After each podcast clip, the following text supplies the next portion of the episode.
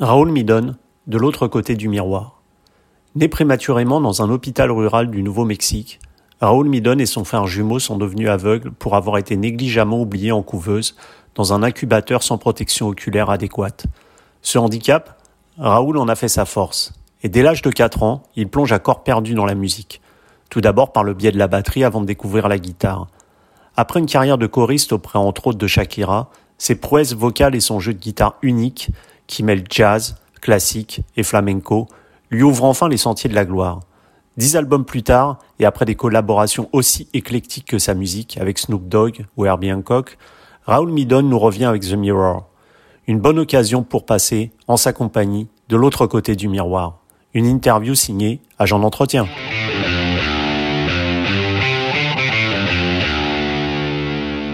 Hello Raoul? So uh, I heard that uh, when you moved to New York, uh, you did not send your demos to a record label, but you went to the office and played. W was that right? Was it the way you you That's decided? Right. Yes, yeah. Um, I was kind of advised um, to uh, from people that were in the industry, actually from uh, from somebody that was in the industry, that you should just go and play live because you know nobody's ever seen anything quite like that. So that's what I did. It was kind of a weird way to do it, but it it, it worked out in the end. yeah, sure. And and uh, I heard that you you are engineer and you produce your own albums, which which is quite a performance. Uh, is it important to you to be to be part of all, all the album process as well as the is it the insurance for you to have a complete freedom on your album? Absolutely. I mean, uh, even when I was on the record label, uh, I was still I wasn't I was the kind of person that wanted to be there for all the mixing. Um, you know, I was at the mastering sessions. I, I'm, I'm just really into the process of recording. I mean, even though right now we're not working, we're not doing anything. I'm in the studio right now working on something. Um, so I love that process. It is tedious, yeah, but I I really love because I think it's part of it's it's part of it. You know, it's part of your instrument. Yeah. Uh, you know what most people are going to hear is not your live gig; they're going to hear your record. So and, and, you check all the sound, all the pedal effects, everything. Uh, everything. Every reverb, every compressor, every you know level. Um, yeah, I mean, and I I mix with somebody mm. because uh, it's good to when you're mixing, especially, it's good to have some other ears. You know, because sometimes if you're too close to it, sometimes you miss something. It's always good to, but I'm I'm always there mixing with somebody. And that's something you always always been into? You you always liked this part of the process because sometimes we say artists are just playing and recording, and then you have the engineer and sound engineer. I mean, I I haven't you know I I got more into it when I got my own studio, but even when I was in New York and we were recording, you know, at at other people's studios. I mean, I wasn't producing per se then but I was still into the whole process. I was there for all the mixing, you know, with state of mind, even with a reef, I was there for all the mixing, and uh, I, I went to the mastering session, um, every single record. But since uh, since Don't Hesitate, or actually since the live record, mm. I, have been uh, engineering. Um, at least for sure my own vocals and guitar. Like for the orchestra record, I didn't I didn't record the orchestra, mm. you know. And, but but. And your last album, which was released uh, mid March, uh, the mirror. Yes. The mirror. Uh, the name uh, you chose, the mirror. Is it an allegory uh, between the the appearance? Uh, of who we are and who we are from the inside and from the outside? Absolutely. Absolutely. The reflection is, is upside down, which I find fascinating. Yeah. Uh, we, we both have two sides, so. Yeah, exactly. Yeah, I mean, uh, I, I uh, you know, I, I, I really was looking forward to touring the album, but I'm I'm very proud. It's a very sort of jazz. Um, it, it has both. You know, it has my version of, I guess, what used to be called pop. Mm. uh, songs like "I Really Want to See You Again," and then it has real jazz um, tunes like um, "Cold Cuts and Coffee" or "Disguise." And what did you choose, the special allegory of the two sides of people? Is it something that you had in mind, or because you maybe sometimes are disappointed because of people and who who what they show? I mean, we all are very complex human beings, and uh, yeah, I mean, I, I, I, the song "The Mirror" is about a, a, a relationship I had with, you know, with with uh, certain people, and and you know, it's it's. I mean, we all go through those things, you know, mm. um, and when when things happen, people sort of show their true colors. You know, some people, um, some people are, um, you know, sincerely your friends, and some people are your friends when it's in their interest. yeah. Spe- especially maybe in this business when uh, you are well known, everybody wants to be your friend, and when you have less success, maybe everybody is turning back. Sometimes. Yeah, some people, not yeah, everybody. no, no, some of them. People. Yeah, and you know, and and that's understandable to a certain extent, but I think it's in in in the music business or in show business. It's very, it's very funny thing because you've committed your life to this thing, and so anybody that's with you helping you do this, you think is your friend, but they're not necessarily. And it's not that they're bad people; they're just not your friend. You know what I mean? Mm, yeah, sure. And I was watching too many of your videos, and I was wondering, how, how did you develop that kind of uh, picking style you have with your right hand on the guitar? With sometimes the fact that you like uh, sweeping the strings uh, in a kind of a flamenco way. Yeah, very much flamenco influenced. I had flamenco teachers as as as a as a younger person. Uh, flamenco was one of the big influences. I my father had a a restaurant with flamenco shows. So for the summer, every night I would be in uh, listening to the flamenco. So and then, then I, I had lessons uh, with uh, with the guitar player. So there's a big flamenco influence for sure, especially with the guitar technique. Yeah, and and in your musical style, uh, is it because uh, you were talking about your vision of pop music or even of jazz music, and is it the reflection of uh, all the different music you you love from? Absolutely, yeah. You've been reading. That's exactly right. I mean, I've never, I've never really considered myself one kind of musician, like you know, jazz or blues or. I mean, there are there's a big jazz influence, obviously, and and uh, but you know there's there's a lot of music that that influences a lot a lot of Latin music, a lot of Brazilian mm-hmm. music, um, obviously the flamenco, the soul as well. You know, um, I listen to a lot of Stevie and a lot of Otis Redding and uh, Aretha Franklin and you know all that stuff. That's like a big. Uh many influences in a in a shaker and you shake it and that's uh, that's your song. Exactly. Exactly. That's very poetic. Exactly right. And and it's sort of this thing that comes out that's it's a mixture of everything. Yeah. And and also and, no go, and people have to put it in some kind of box but you know it's not really yeah. And and, and that's also what we can see in your collaboration but we will be talking about the famous one like Snoop Dogg, Nigel Kennedy, or Herbie Hancock. Yeah, yeah. You you don't have a special kind of collaboration. You just the musician of, before everything, and the fact that you like many styles. And and you know, um, I'm down for any kind of collaboration if the if the you know, if, if the person is, is conscientious or is, is, is true, is telling the truth with what they're doing, it doesn't matter to me what kind of music it is, really. And and I, I heard that you, you were using your voice as an instrument. Is it is it a way to have a, a wider range of as far improvisation is concerned? Yeah, I mean, I've always been interested in improvising with the voice. Um, obviously, if I'm playing solo, it's a way of having another instrument uh, besides the guitar.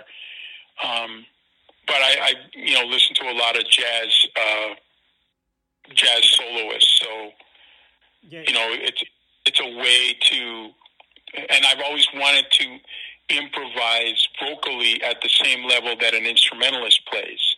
Mm-hmm. So all of the things that we practice as instrumentalists, I do. I try to practice with the voice as well. You know, so instrumentalists practice their scales and their arpeggios and, and all that, and I do the same thing. I do that with the voice as well. Yeah, because you, your voice sometimes sounds like a horn with all the modulation of the instrument. Yes. And I was wondering, did, did you work on practicing like on a Miles Davis or Chet Baker solo, for example? Absolutely. A lot of, uh, I transcribed a lot of Miles Davis, so a lot of Clifford Brown solos. Um, Clifford Brown is probably the one I, I mm. I was most influenced by as far as the articulation goes and um, you know the but but but a lot of you know and and I did a lot of transcribing in general of jazz solos mm-hmm. from Louis Armstrong to Lester Young to um, Charlie Parker, Trane, all of them. And Al Jarreau had this kind of, you know, that kind of singing with rhythm and very precise. Yes, I love Al Jarreau. Yeah. Absolutely love Al Jarreau. And I did a, a, tour with him in the States with him and George Benson. That was like a dream gig for me. it, it, changed. It changed the way uh, we, we we use our voice. Maybe many musicians. It, it was. Very... I mean, I think both George Benson and Al Jarreau are people that moved the music forward. You know, uh, before George Benson, nobody had ever really taken singing and playing to that level. You know, and Al Jarreau, the way he uses the voice, it it, it opened all of our ears. Mm. And you, as, as we were talking about the mirror and both sides of people, you are a well-known international musician, and your brother, who is also blind, is a NASA engineer. Both of you are, are quite a, a real message of hope for young blind people who might fear about maybe their future. So it means that everything is possible if you want to, if you have a precise goal. Yeah, if you want to, and also have the right circumstances. You know, I I uh, I, I don't like to to say that everything is is is on you. You know, we you also have to be a little bit lucky. You have to be born to parents that encourage you. You have to be in the right environment. I mean, it's yes, it, a lot of it is is initiative and but but I'm also very lucky and fortunate. And I was given talent. You know, you don't mm. you get talent or you don't get it. You know, you don't have a choice. And Odie, you, you were talking about the environment and maybe the familial one that helped you. How did you choose uh, to play the guitar? Because I think at the beginning you, you were playing the drum. Yeah, I mean, I, I always played drums. It's just what was around, you know. I mean, I think if there had been a grand piano in the living room, I probably would have played piano.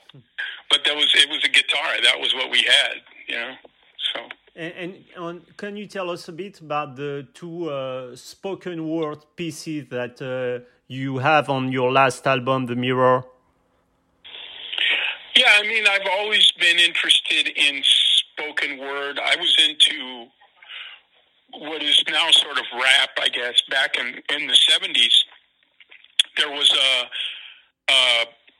a, a couple of groups, uh, the Beat Poets uh, mm-hmm. from back in the 70s, and there was a, a guy named Gil Scott Heron. Mm-hmm.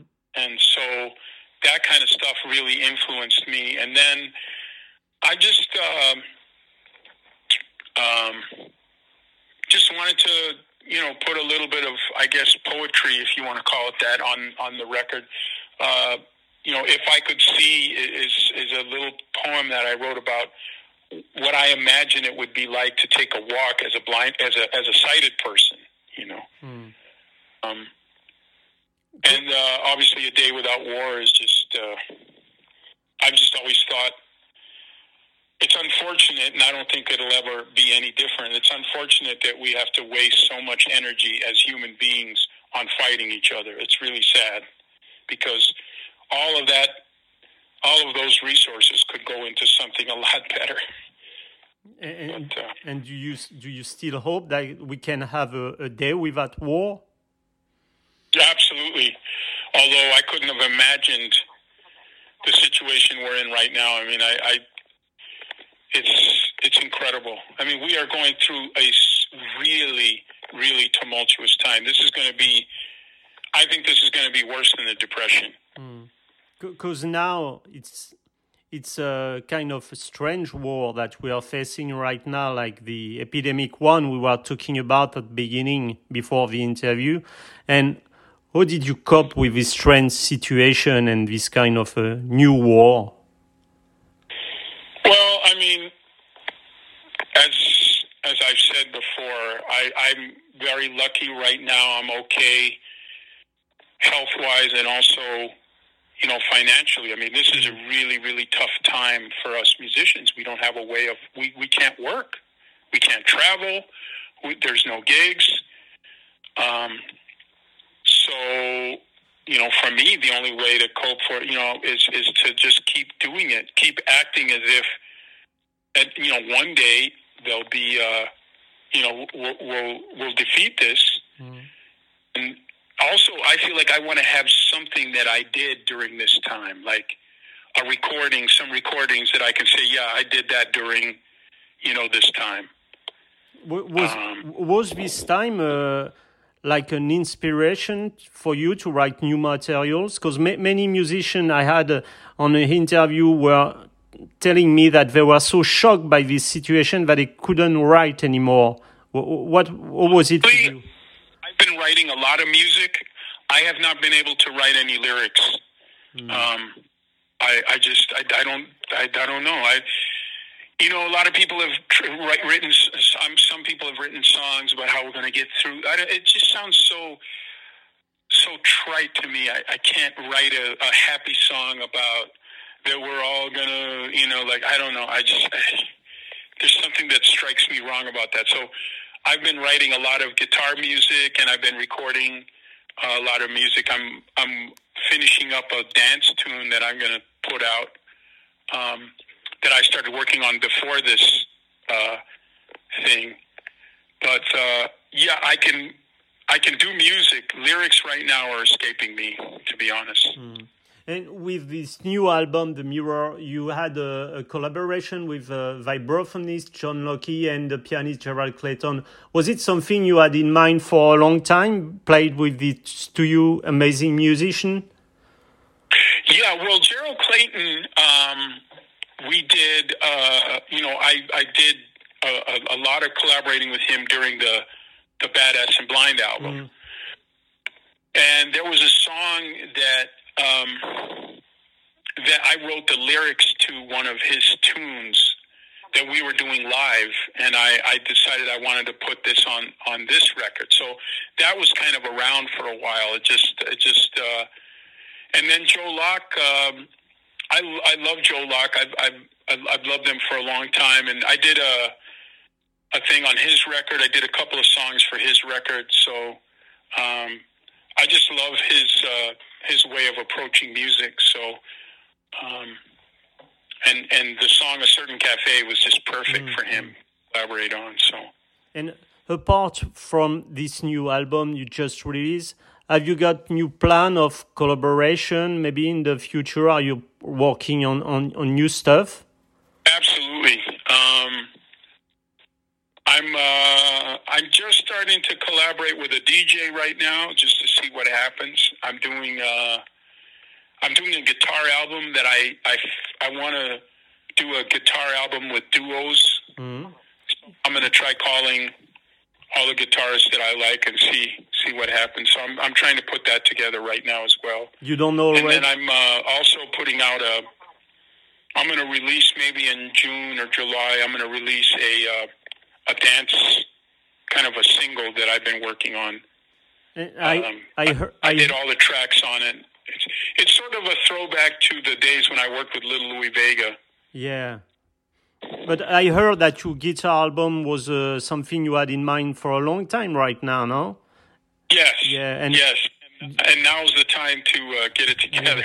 And, do you know who will be the cast, or maybe you've got? It depends on who says yes. Yeah. I mean, I I'd love to work with Romero Lubambo. I love his playing. Mm. I'd love to work with you know. i I'm going to call John Scofield. I'm going to call all these guys and see what what I can get.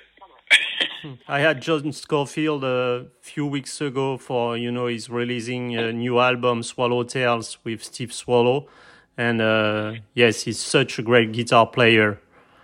yeah, yeah. He's truly he's another one that I think is an innovator in terms of the way he plays. Okay, It's Raoul. sort of that mixture of the of the rock '70s with with real deep jazz knowledge. You know, All deep my- jazz. all Miles Davis uh, guitar players have been amazing, from John Scofield to John McLaughlin or Mike Stern. They were all very special. Yeah, well, that's that's why he called him. Yeah, yeah, I guess, I guess. okay, Raoul, thanks a lot for this interview and take care. And hope we'll see you uh, maybe next year in France to to play on stage uh, this new album, The Mirror. Yeah, I'd love. You know, I I love. I've always loved coming to France. I I France is probably the country that I've come to the most consistently for my whole career.